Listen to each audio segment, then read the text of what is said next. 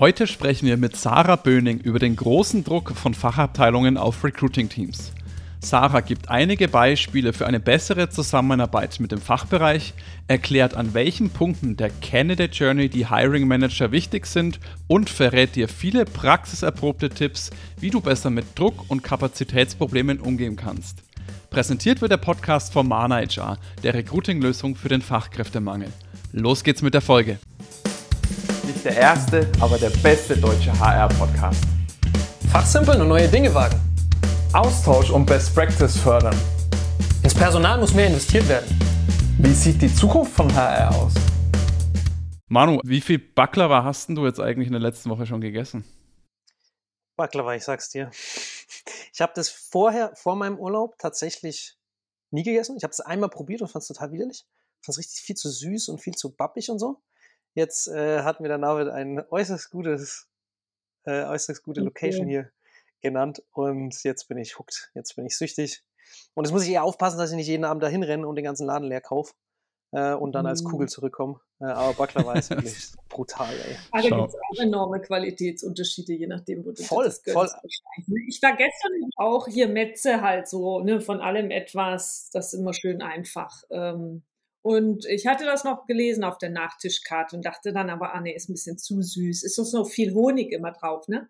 Mhm, ja, ja, das ist eigentlich total süß und bappig, aber wenn es gut ja, gemacht ja. ist, dann kommt es dir nicht so vor, dann ist es fast schon frisch. Das ist total verrückt. Mhm. Also wenn es gut, mhm. das hier, das ist einfach nur, das ist gemeingefährlich. das, darf man eigentlich nicht auf die Leute loslassen, so ein Zeug. Ja, sehr gut. Ja, äh, liebe Hörerinnen, falls ihr es jetzt nicht mitbekommen habt, Manu ist nämlich gerade im Urlaub in der Türkei. Deswegen ist auch die Frage von meiner Seite aus gewesen. Er ist gerade sozusagen am Reisen. Unsere Gastexpertin, unser Gast heute, die Sarah, ist, glaube ich, auch ein großer Fan vom Reisen, oder? Ach, total. Äh, ich könnte das das ganze Jahr machen. Also Vocation Manu, vielleicht machen wir irgendwann Türkei zusammen. Absolut. ja, bin ich sehr viel zu haben. Bisher durften wir uns dieses Jahr Norwegen gönnen, vielleicht im Herbst nochmal Schottland. Aber man muss ja auch zugeben, ne, Workation hat seine Für und Wider. Noch schönsten ist Holiday einfach. Einfach Urlaub. Das mache ich gerade. Ja.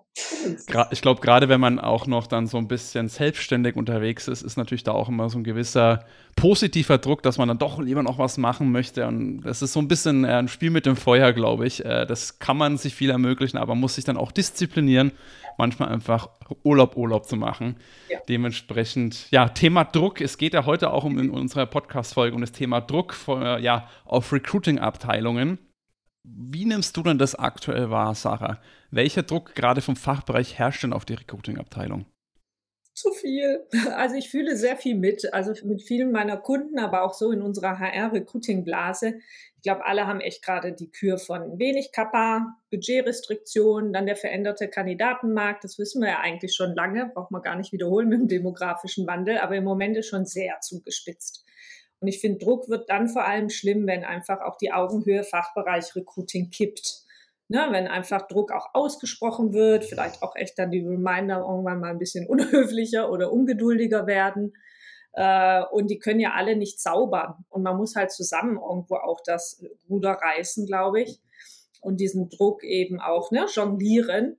Der wird ja nicht einfacher. Und das finde ich so die Kür im Moment, dass da echt sich wieder alle ein bisschen zusammen auch an den Tisch setzen ja, das nehme ich so wahr. Woran denkst du denn äh, deiner Meinung nach, ja, hakt es da so ein bisschen, dass auch gerade der Druck einfach so stark vom Fachbereich auf die Recruiting-Abteilung gegeben wird oder dass da vielleicht auch vielleicht sogar eine in Anführungsstrichen falsche Erwartungshaltung besteht? Oh, da, da könnten wir jetzt schon die halbe Stunde des Podcasts füllen wahrscheinlich. Ähm, ich glaube, eine Kür liegt ja schon darin, wie überhaupt Recruiting und Fachabteilung zusammenwirken. Das fängt schon ganz früh an. Wie reden die miteinander? Wie oft reden die miteinander? Vertrauen die sich? Kennen die sich auch? Ähm, es gibt natürlich Recruiting-Abteilungen, die sind ein bisschen mehr Admin, das formuliert vielleicht auch Backoffice. Da wird halt schon immer nicht so interaktiv gearbeitet. Ne, da hast du automatisch schon, glaube ich, eine Schieflage, dass der Fachbereich immer nicht ganz versteht, woran arbeiten die gerade, ist da Transparenz da, ist da, wissen die, woran die sind. Ähm, das ist dann per se schon ein bisschen kippelig. Wenn aber viel unternommen wird, dass halt Recruiter wirklich auch sagen, nee, ich arbeite ja proaktiv in meinem Beruf, ich möchte den Fachbereich wirklich verstehen, dann schaffst du, glaube ich, schon eine andere Augenhöhe und Wertschätzung und dann nivelliert sich der Druck fast ein bisschen automatisch. Die Kür ist nur, der Recruiter muss sich halt auch Zeit nehmen. Ne? Wenn der eh schon landunter ist und eh schon rödelt, dann ist natürlich leichter gesagt als getan, sich nochmal mit dem Fachbereich hinzusetzen und sich nochmal Zeit zu nehmen. Ne?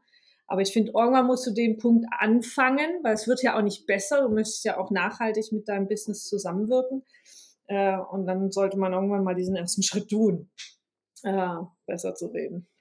Ja, und auch, glaube ich, dieses, dieses Arbeiten auf Augenhöhe ist ein ganz interessanter Stichpunkt, den du da vorhin auch mal kurz angeschnitten hast. Was mich, wir hatten neulich mit Michael Witt auch mal im Podcast, da haben wir darüber mhm. auch schon mal ganz kurz gesprochen. Was ich mich immer frage, gerne bezeichnet sich ja HR im Generellen, aber auch die Recruiting-Abteilung so als der interne Dienstleister ist das vielleicht schon der, der erste, in Anführungsstrichen, Fehler, den man da macht, sich als Dienstleister, weil das habe ich so gebracht, so aus meiner Erfahrung sind oft Dienstleister, ja, die können sich als wertig, als wertschöpfend platzieren, das ist natürlich auch ein Punkt, aber sie sind irgendwie nie so richtig Teil des Ganzen. Sie sind immer, in Anführungsstrichen, ein bisschen extern, nie so richtig ja. Teil des ganzen Teams. Wie siehst du denn ja. das? Ja, würde ich absolut so unterschreiben. Jetzt ist ein bisschen die Frage, you name it, ne? das ist natürlich nochmal schöner zu bezeichnen, ist das eine aber wirklich so ein strategischer Enabler zu sein. Ich glaube, im Moment haben wir ja nahezu allen Firmen den Fall, dass Recruiting wirklich eine strategische Schlüsselrolle ist. Wenn im Recruiting irgendwas hapert, hapert es auch nach hinten raus. Viele Firmen kämpfen mit Fluktuationserhöhungen und, und, und. Also da ist der Druck im Recruiting nochmal hochgegangen. Ähm, von daher äh, ist das, glaube ich, schon essentiell, dass man da das strategisch betrachtet. Aber man kann ja nicht das Gewand einfach ändern. Es kommt ganz drauf an, wer da im Recruiting sitzt, welche Art von Recruiting dort gelebt wird, welche Kompetenzen auch vorherrschen und idealerweise dann halt zusammen mit dem Business zu überlegen, wie kann ich das managen, weil ich glaube, Recruiting ist halt eine Company-Aufgabe. Das ist ja nicht nur Recruiting alleine, sondern der Fachbereich hat da ja einen enormen Schlüssel und auch nicht nur Fachbereiche führen ja nicht nur Interviews und gucken Lebensläufe an und haben dann eine Meinung, sondern auch der Fachbereich spielt eigentlich in der ganzen Candidate Journey eine Rolle. Und ich erlebe das auch oft, dass Fachbereiche gar nicht so bewusst ist, dass sie eigentlich in mehreren Stationen von so einer Kandidatenreise einen spannenden Intake haben. Aber das muss man ihnen vielleicht halt auch ne, sagen oder schlichtweg beibringen, zu sagen, ich brauche dich ab und zu öfter als eben nur im Interview. Und das ist halt auch eine Kür zu jonglieren. Welche Touchpoints siehst du denn da in der Candidate Journey, wo der Fachbereich eben da auch zur Candidate Experience mit beiträgt? Ja.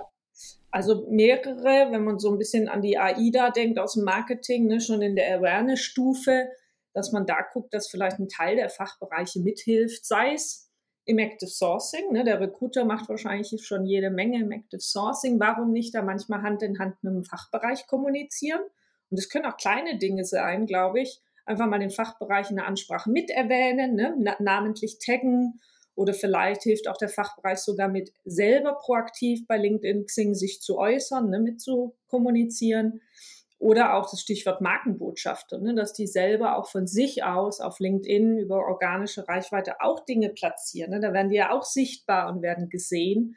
Und vor allem werden sie meist einen Ticken fachlicher halt gesehen als wir aus der HR-Welt.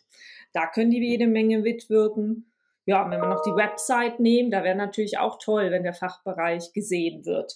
Sei es durch Zitate, kleine Videos, kleine Audios, also wirklich authentische, echte Fachbereichseindrücke und nicht nur, ja, HR und Marketing und alles in einem schönen Gewand, sondern wirklich auch, ja, echte, ein, echte Insights. Äh, aber da kann man die Liste lang machen. Natürlich gehen ja auch Fachbereiche zu Kongressen, die schreiben White Paper oder ne, je nachdem, welcher Branche wir natürlich unterwegs sind. Äh, da gibt's glaube ich, eine Menge. Man muss natürlich schauen, die Fachbereiche haben ja nun mal eigentlich noch einen anderen Beruf, nämlich einen anderen Kernberuf, dass sich das mhm. natürlich gesund fügt. Ne? Das kann man nicht von jedem verlangen. Die haben auch ihre zeitliche Begrenzung. Aber ich vermute, es gibt im Fachbereich immer manchmal auch People-Enthusiasten. Die haben da auch ein bisschen mit Freude dran. Äh, und die vielleicht sich zu schnappen, wäre so vielleicht der erste Schritt. Und dann manchmal zu gucken, okay, wo in der Journey können wir vielleicht mit den Fachbereichen noch mehr zusammentun. Jetzt mal, wenn man mal wirklich in die, in die Praxis sich versucht reinzudenken, ist es ja oft so, dass man im Fachbereich auch Leute hat, die, wie du schon sagst, äh, ja, People begeistert sind, die sagen, mhm. ich habe da Lust zu. Auf der anderen Seite aber habe ich eben meinen Hauptjob, meinen Hauptfokus wo ganz woanders und jetzt dafür dann noch länger da bleiben, irgendwelche Überstunden machen, werden wahrscheinlich auch die wenigsten machen wollen. Da wird wahrscheinlich Recruiting und HR die ja in vielen Unternehmen sowieso nicht den besten Stand und nicht ganz auf Augenhöhe äh, sind, eine relativ schwierige Aufgabe haben, die Leute dann dafür zu überzeugen, das zu machen. Kann sowas durch HR-Recruiting erfolgen oder muss das eher von der Geschäftsleitung von ganz oben, sag ich mal, als Vorgabe gegeben werden? Wie siehst denn du das? Ideal kommt von allen Seiten, also von allen Seiten angefangen schon beim Kandidat, also sogar jemand externes er wünscht sich das ja. Ne? Die Bewerber, Bewerberinnen oder auch Interessenten wollen ja auch Fachbereichskontakte. Es ist ja jetzt nicht nur so, dass HR sagt, übrigens, wir brauchen Mithilfe oder wir schaffen es nicht mehr allein. Also der Kandidat gibt ja schon was vor. Und das wird ja im Moment durch den Wurf der noch viel schlimmer. Wenn dann noch das Management natürlich on top auch so eine Philosophie lebt, im Sinne Leitbild, Chapeau, ne, dann hat man es, denke ich, geschafft. Jetzt top-down was durchdrücken, bin ich nicht so Freund von, klappt selten. Ne? Äh, das müsste dann schon sehr in der Kultur verankert sein, das positiv vorzuleben vom Management. Und ich glaube schon auch, auch ein HR- oder Recruiting-Team, je nachdem, wer da äh, ist und wie die Head-of-Position aufgestellt ist, kann dafür auch kämpfen ist sicherlich ein Weg. Ne? Das ist nichts mit einer kleinen Maßnahmenliste bis nächsten Freitag, aber das wächst mit der Zeit. Und ich glaube, ein richtig guter Recruiter oder Active Source oder Talent Acquisition Manager, wie auch immer wir das nennen wollen, der kann richtig erfolgreich sein, wenn er richtig guten Business Sense hat und eben sich halt auch mit den Fachbereichen wirklich mal hinhockt, das versucht wirklich zu verstehen, was die tun, auch die Persona-Logik, ne, die Zielgruppenlogik und sich da reinfuchst. Aber klar, das ist nichts von heute auf morgen. Äh, und reinfuchsen, glaube ich, kannst du ja auch unterschiedlich machen. Also A, dass der Fachbereich dir natürlich per se viel vom Business erzählt, das wäre schon toll. Oder in einer Anforderungsanalyse redet man vielleicht auch über verschiedenste Aspekte, damit ich dieses Berufsbild gut verstehe.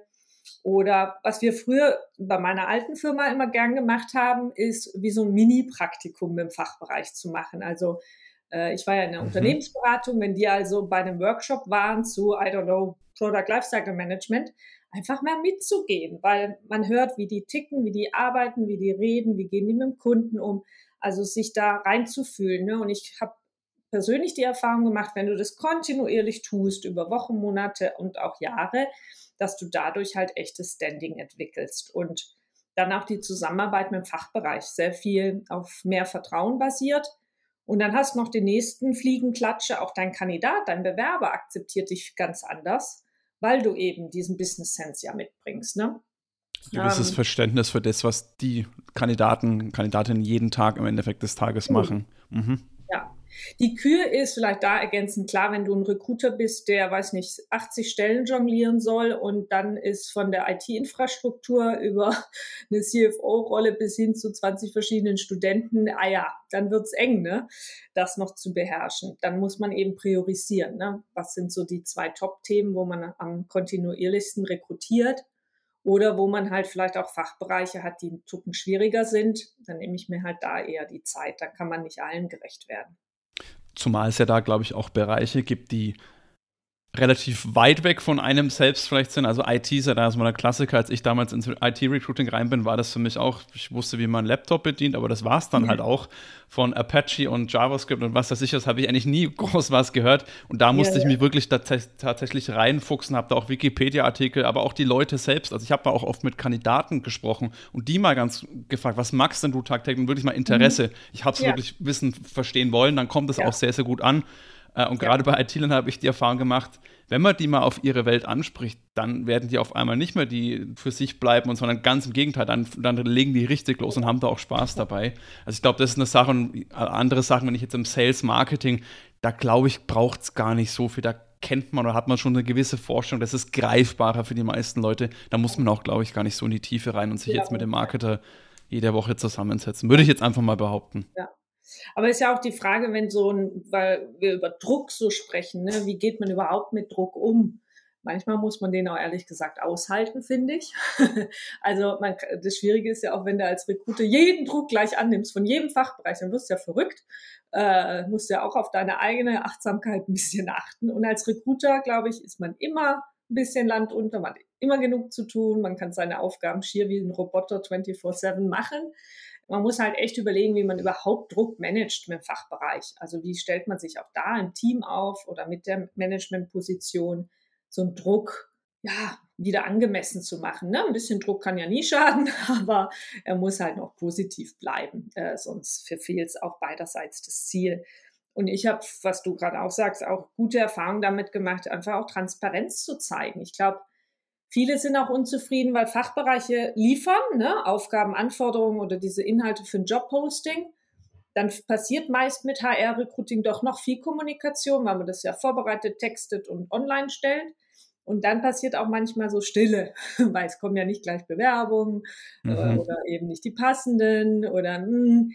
Da muss man halt auch lernen, wann halte ich einen Fachbereich mal mit im Loop mit meinen Tätigkeiten. Auch wenn ich vielleicht nicht gleich Bewerber platzieren kann, aber ich kann ja trotzdem zu meinem Fachbereich sagen, du, folgendes ist passiert, ich habe auch nochmal hier eine Idee, ähm, ich werde mich auch drum kümmern, aber verstehe mich bitte, ich bin nächste Woche jetzt auch noch im Urlaub und nächste Woche, also einfach ein bisschen keep you informed auch machen, ne?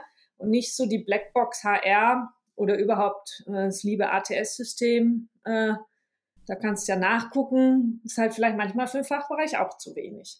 Ja, es gibt auch manche ATS-Systeme, die haben eine Funktion, wo man dann so Benachrichtigungen einfach schicken kann. Aber das nur am, am Rande der ganzen Thematik. Ne? Ähm, du hast jetzt gerade noch einen, einen Punkt, den würde ich gerne nochmal aufgreifen. Da sind wir jetzt gefühlt ein bisschen zu schnell drüber gegangen, Sarah. Mhm.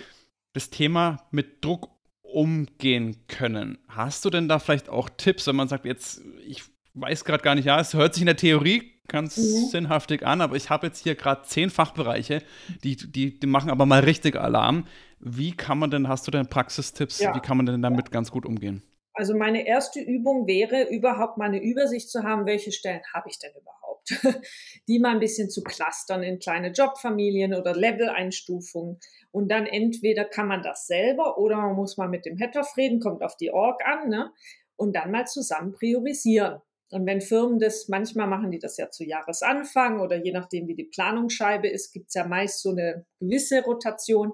In dem Momentum muss man halt einmal sich Zeit nehmen, und das machen viele schon nicht, erlebe ich, zu priorisieren. Und das ist eine unangenehme Aufgabe, weil nämlich genau das so ist, alle Fachbereiche gleichzeitig und alle gestern und eigentlich sogar vorgestern.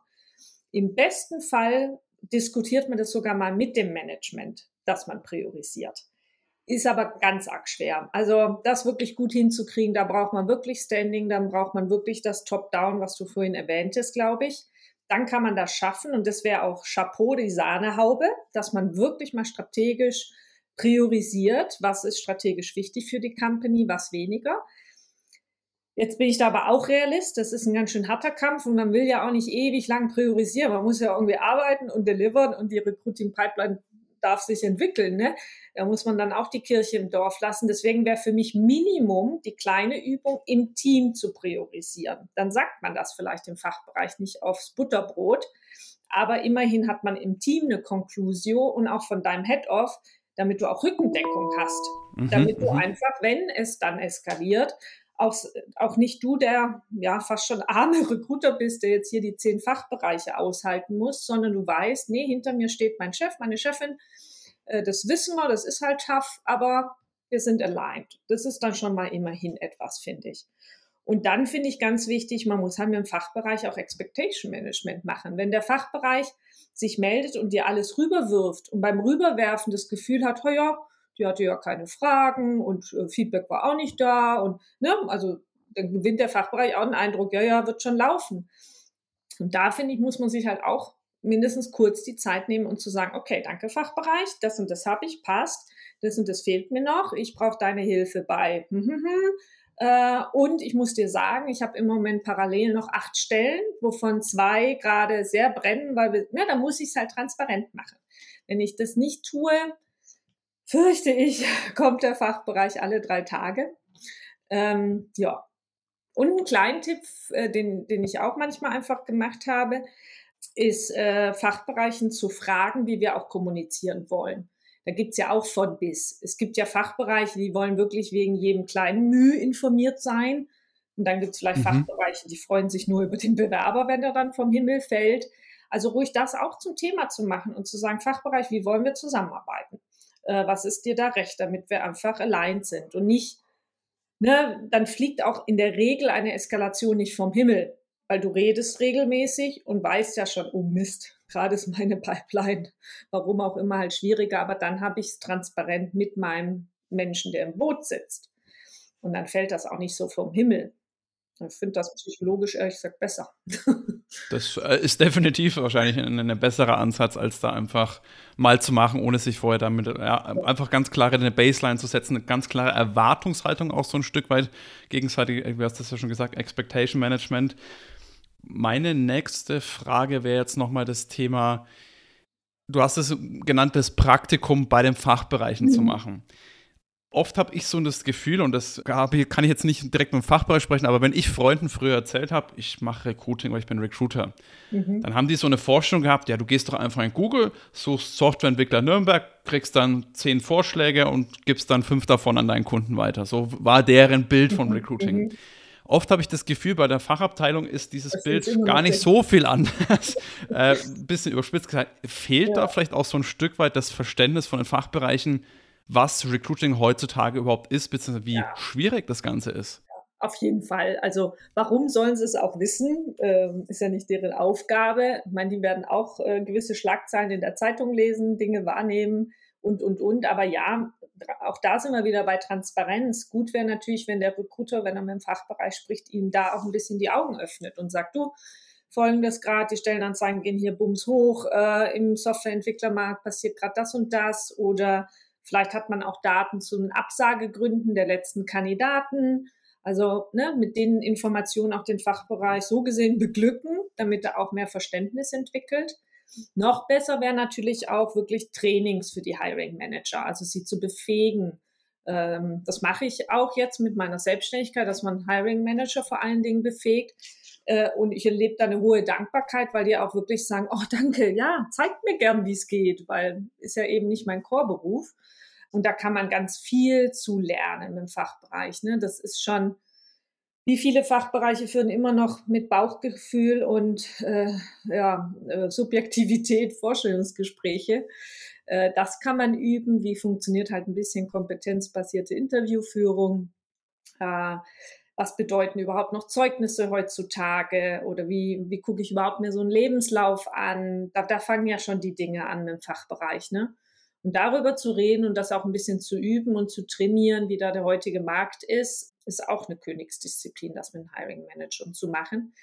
Ich finde ja auch genial, wenn Firmen das selber machen. Also da braucht es gar nicht so jemand wie mich von extern, sondern Toll ist natürlich, wenn das eigene HR- oder Recruiting-Team sowas unternimmt mit Hiring-Managern, weil das hilft auch wieder Augenhöhe und Wertschätzung, weil du dich dann zeigst, ne, deine Kompetenz auch mal teilst auch ein spürbarer Mehrwert, glaube ich, auch dem Fachbereich oh. gibst, dass sie das auch wirklich machen. Das ist ja immer die, so diese Sache, wo HR oft so ein bisschen, äh, ja, ich würde jetzt mal überspitzt sagen, jammert, ey, wir werden nicht als wertschöpfende Einheit wahrgenommen. Das wäre jetzt eine super Gelegenheit, um einfach genau diesen Mehrwert den Leuten zu geben, dass die sagen, ey, die, die geben mir auch was, die helfen mir auch bei meinen Aufgaben, die vielleicht ja. jetzt nicht mein Core-Business sind. Ja, total, total. Oder man macht sogar kombiniert, also die HR-Abteilung selber plus jemand externes, ist auch manchmal nicht schlecht. Dann kann man so ein bisschen Bad Guy, Good Guy sich die Bälle zuschanzen, äh, weil wir wissen auch, einem Hiring Manager manchmal äh, Feedback zu geben, ist ja auch nicht so leicht.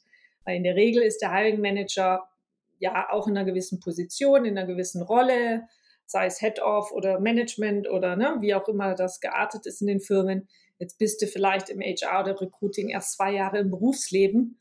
Ja, muss man sich auch mal trauen, äh, da ein Wort zu erheben ne, oder Feedback zu geben. Und da ist manchmal nicht schlecht, wenn es dann doch der externe Glaub macht. Ganz kurz, wenn dir unser Podcast gefällt, dann gebe uns eine gute Bewertung auf Spotify, Apple Podcast oder der Plattform deiner Wahl. Damit hilfst du uns wirklich sehr und du unterstützt uns, noch mehr Reichweite zu bekommen. Danke und weiter geht's. An der Stelle würde ich mal reinspringen. Ich habe ein bisschen gebraucht, bis mein Gehirn wieder funktioniert hier mit. Äh, Aus der Türkei. So. Aus der Türkei, da ist es alles ein bisschen langsamer hier und so, weißt du.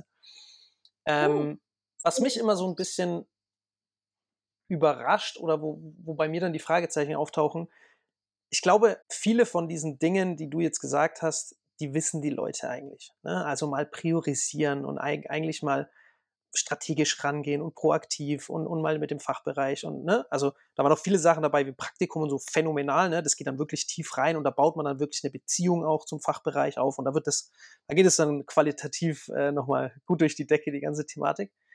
Aber so, so die Basics, glaube ich, die, die weiß eigentlich jeder. Was ich mich dann immer frage, ist, warum machen sie es nicht?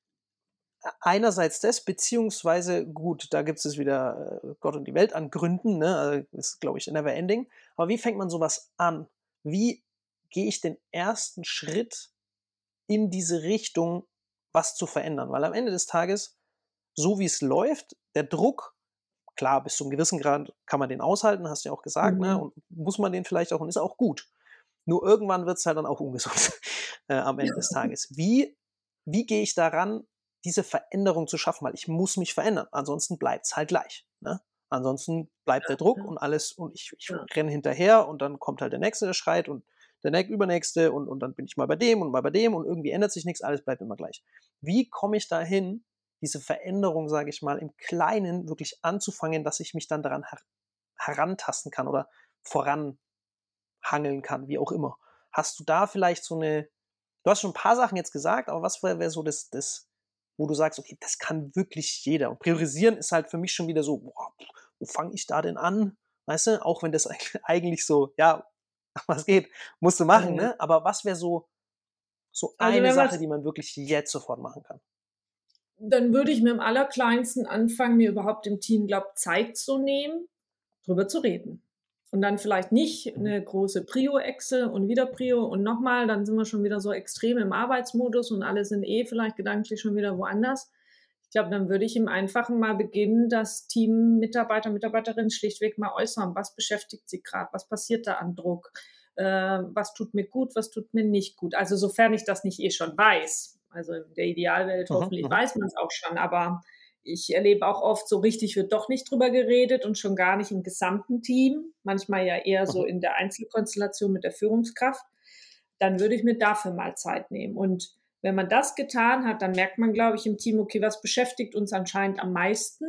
Sind es die krassen fachlichen Sachen? Ist es der Fachbereich? Ist es das Management? Oder ist es auch schlichtweg eine Emotion? Also was man vielleicht gar nicht in so einer klassischen Prio-Geschichte jetzt so abarbeiten kann. Mhm, mhm. ähm, das erstmal hören und dann mich davon leiten lassen.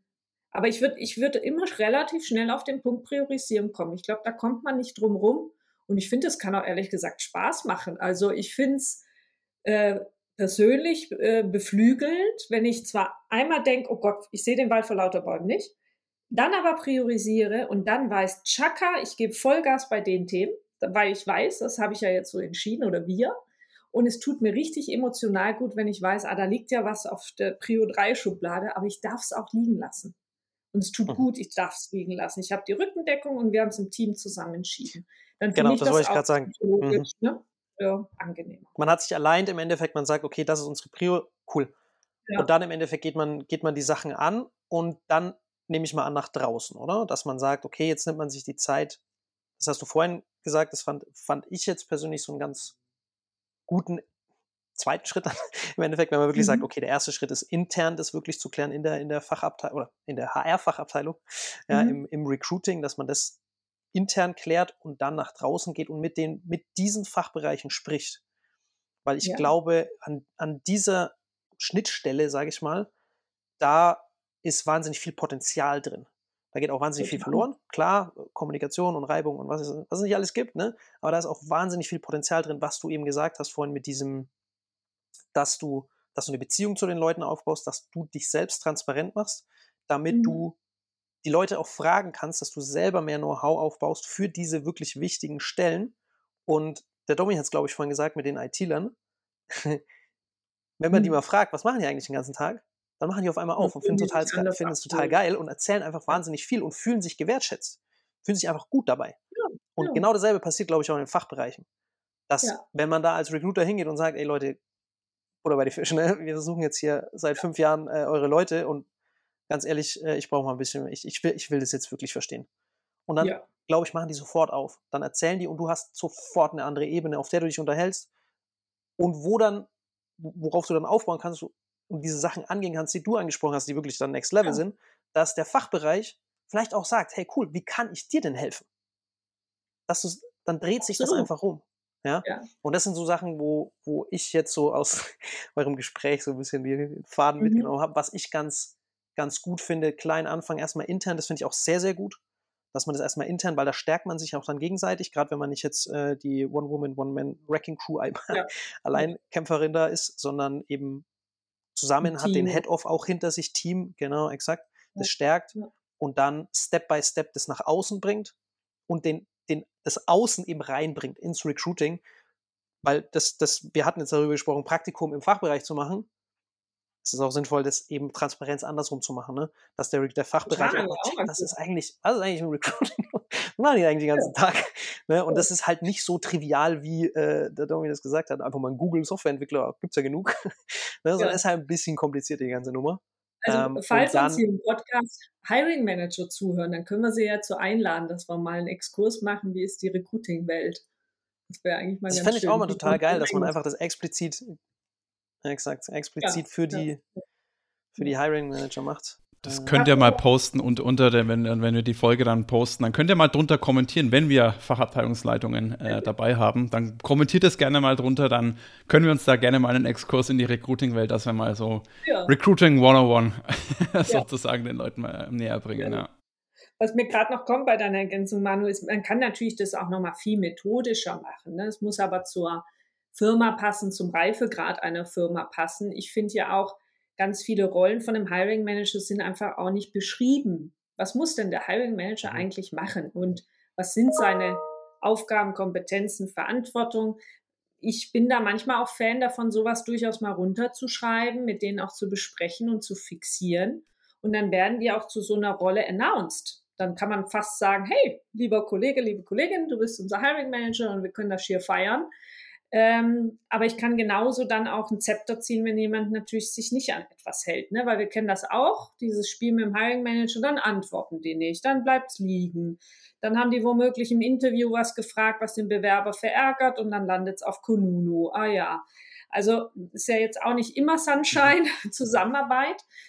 Äh, und wenn eben Dinge dann auch mal nicht so funktionieren wie besprochen, dann kann ich auch sehr, sehr viel besser, professioneller die Dinge ne, adressieren oder dann auch eskalieren, äh, als natürlich nur subjektiv dann zu motzen, äh, du Fachbereich hast da nicht ne, das, sauber gehabt. Das finde ich auch einen sehr, sehr guten Punkt, weil er eben sehr, sehr klein ist eigentlich. Ne? Wenn du einen Satz Ein in den Vertrag oder in die, in die Beschreibung reinschreibst, ne, muss natürlich von oben mit oben abgesprochen sein, klar, logisch. Ja.